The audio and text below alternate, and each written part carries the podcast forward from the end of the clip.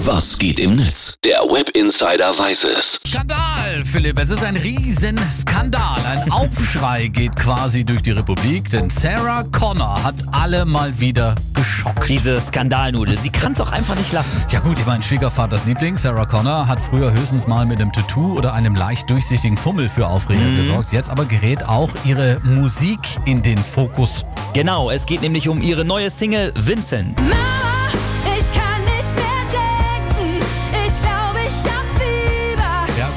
jetzt so eine. Doodle-Pop-Nummer. Ja. Relativ mies für unsere Ohren.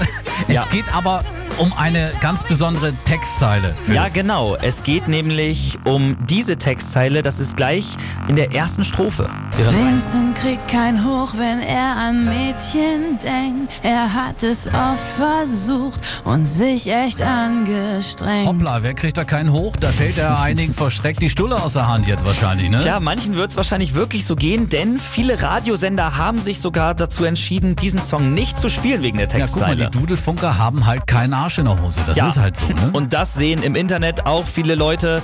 Und die finden auch vor allen Dingen, hier wird mit zweierlei Maß gemessen. Redwine, der twittert zum Beispiel, mir gefällt die Musik von Sarah Connor nicht, aber dass ein Lied von ihr von einigen Radiosendern wegen einer harmlosen Textzeile boykottiert wird, ist lächerlich.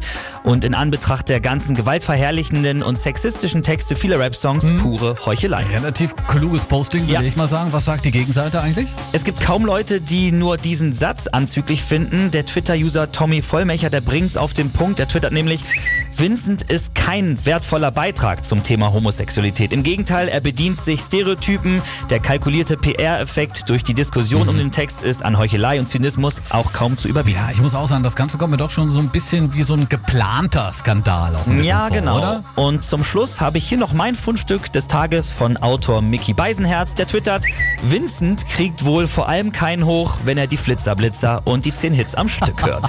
Sehr schön. Dem ist nichts mehr hinzuzufügen. Danke, Philipp, für den Blick ins World Wide Web. ja, sehr gerne.